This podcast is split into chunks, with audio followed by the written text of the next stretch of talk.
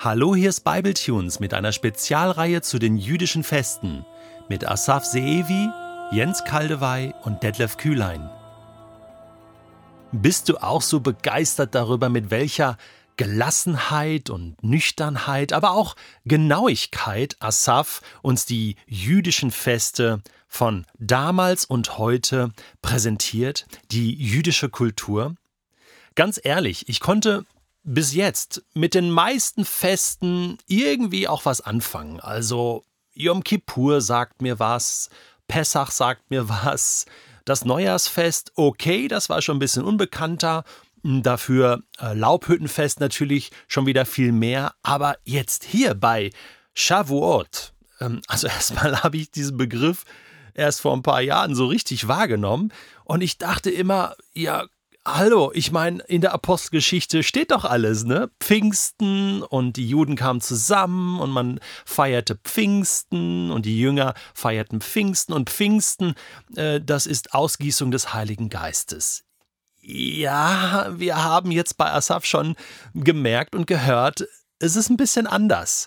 Und es ist so wichtig, dass wir das hier nicht trennen. Schon gar nicht äh, folgenden Fehler begehen und jetzt sagen, also äh, dieses Weizenfest und die Gabe der Torah ist jetzt so, das gehört zu den Juden, das ist jetzt abgeschlossen und wir als Christen feiern jetzt Pfingsten, die Gabe des Geistes. Das wäre eindeutig zu wenig, viel zu wenig.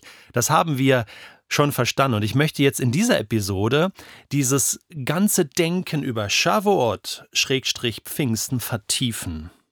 Asaf ist ja schon auf den Zusammenhang zwischen der Weizenernte und Gabe der Tora eingegangen, also dass die irdischen, physischen Bedürfnisse mit den geistlichen Bedürfnissen sozusagen, mit den himmlischen Bedürfnissen zusammenhängen und nicht getrennt werden können.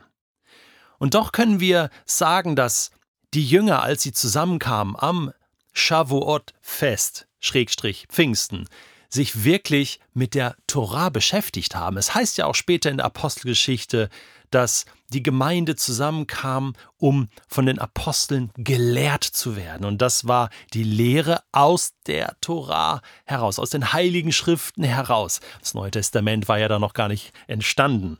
Im Judentum ist das Shavuot-Fest daher in besonderer Weise dem Torah-Studium gewidmet. Man liest ausführlich die fünf Bücher Mose. In der Nacht vor dem Fest äh, veranstalten viele jüdische Gemeinden eine besondere Nacht des Torastudiums.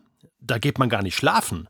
Die ganze Nacht redet man über die Bibel, die Mishnah, den Talmud, äh, Kommentare gibt man ab und man wälzt sich in der, in der Tora. Man vergleicht es ähm, mit einem mit einem Vers aus Hohelied 4, Vers 11, da heißt es, von deinen Lippen, meine Braut, träufelt Honigseim, Honig und Milch sind unter deiner Zunge, und der Duft deiner Kleider ist wie der Duft des Libanon.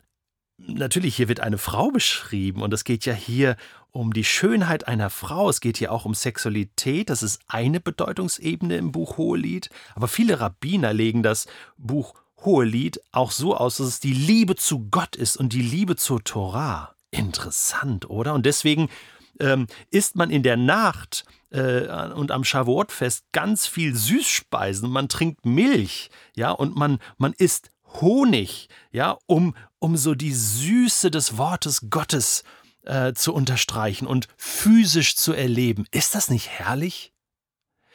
Ich hinterfrage da so meine eigene Bibellesepraxis. Wäre es nicht toll, wenn wir als Christen, und damit mache ich jetzt schon mal so, ein, so eine erste Brücke, so ein Bibellesefest einmal im Jahr hätten, vielleicht sogar an Pfingsten, würde ja passen, dass man diese Tradition fortsetzt, so wie die Jünger damals und an Pfingsten, an Shavuot, die Torah feiern, die Bibel feiern, einmal im Jahr wir sagen immer so, ja, du sollst ja jeden Tag in der Bibel lesen und, und, und so. Kaum einer tut das. Ich auch nicht, gebe ich zu. Aber ich bleibe dran, verstehst du? Nach über 30 Jahren Christsein dranbleiben und die Bibel immer wieder lieben, wertschätzen. Wie wäre es, einmal im Jahr ein großes Bibelfest. Ich überlege tatsächlich, ob wir das mit Bible Tunes machen. Einmal im Jahr ein großes Bibelfest, wo wir die Bibel feiern. Es gibt da schon Ideen. Wieso heißt es eigentlich, man feiert die Gabe der Tora?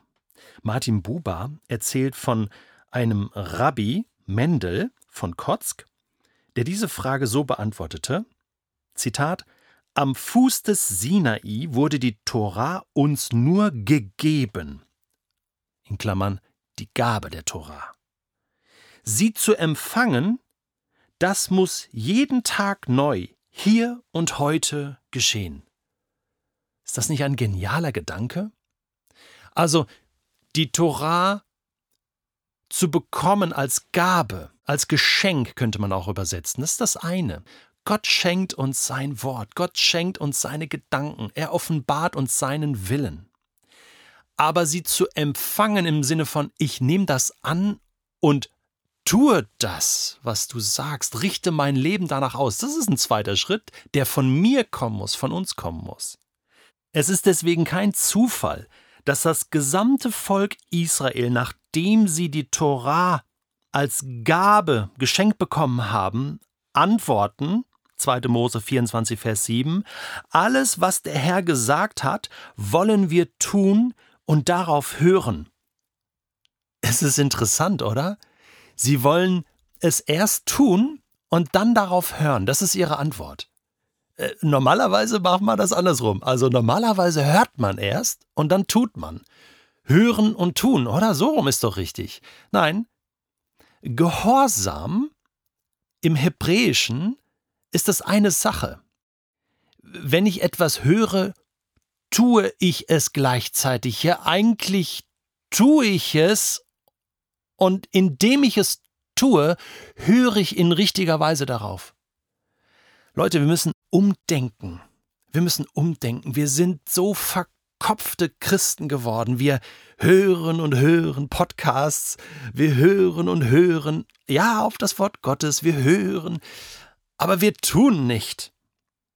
Wir wollen tun und darauf hören. Ein echtes Hören der Torah geschieht im Vollzug, im Tun. Indem ich Gottes Worten folge, höre ich sie erst wirklich. Und warum rief das Volk Israel damals genau das mit einer Stimme? Wir wollen das tun. Warum?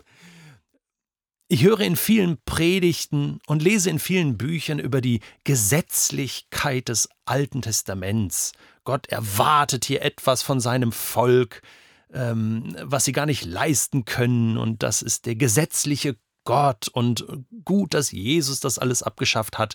Äh, das stimmt ja so gar nicht. Jesus hat äh, sein Leben zu 100 Prozent nach der Tora ausgerichtet. Er hat auch getan und gehört, was Gott sagt in seinem Wort und was er von ihm wollte.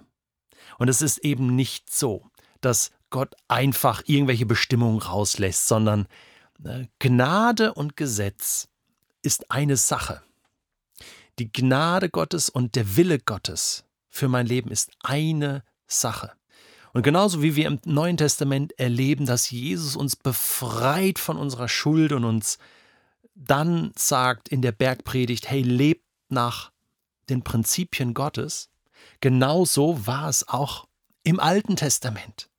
Und das ist wichtig zu verstehen. Die Gabe der Torah, die Gabe der Gebote kam nach der Befreiung. Erst Pessach, dann Shavuot.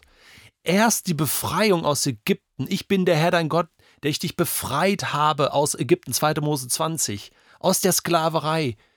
Jetzt bin ich dein Gott und jetzt kannst du nach meinen Geboten leben. Höre auf das, tue das, was ich dir sage. Diese Reihenfolge ist ganz wichtig. Erst die Gnade, erst das Evangelium, und dann, was darauf folgt, ist das zu tun, was ich gehört habe von Gott. Nach seinem Willen zu leben. Jakobus ist übrigens im Neuen Testament genau auf derselben Spur.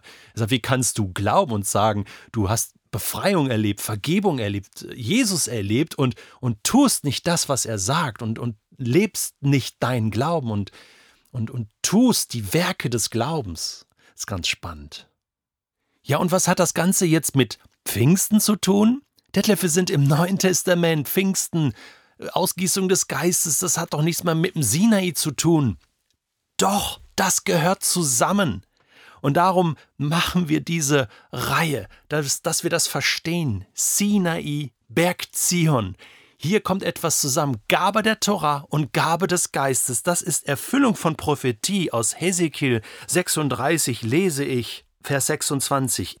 Ich will euch ein neues Herz und einen neuen Geist geben. Ja, ich nehme das versteinerte Herz aus eurer Brust und gebe euch ein lebendiges Herz. Mit meinem Geist erfülle ich euch, damit ihr nach meinen Weisungen lebt, meine Gebote achtet und sie befolgt. Pünktchen, Pünktchen, Pünktchen. Hier wird der neue Bund beschrieben, übrigens für das Volk Israel.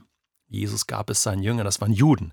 Der neue Bund ist auch ein jüdischer Bund, ein Bund mit Israel und mit allen anderen Völkern. Matthäus 28. Natürlich, wir sind da mit hineingenommen. Aber siehst du hier die Kombination? Neues Herz, neuer Geist, lebendiges Herz, mein Geist, damit erfülle ich euch, damit ihr nach meinen Weisungen, hebräisch Torah, leben könnt.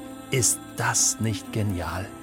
Pfingsten, Shavuot, ist das Fest der Bibel und des Geistes. Und es kommt hier beides zusammen. Und Gott befähigt uns, dass wir alle danach leben können. Lass es uns tun.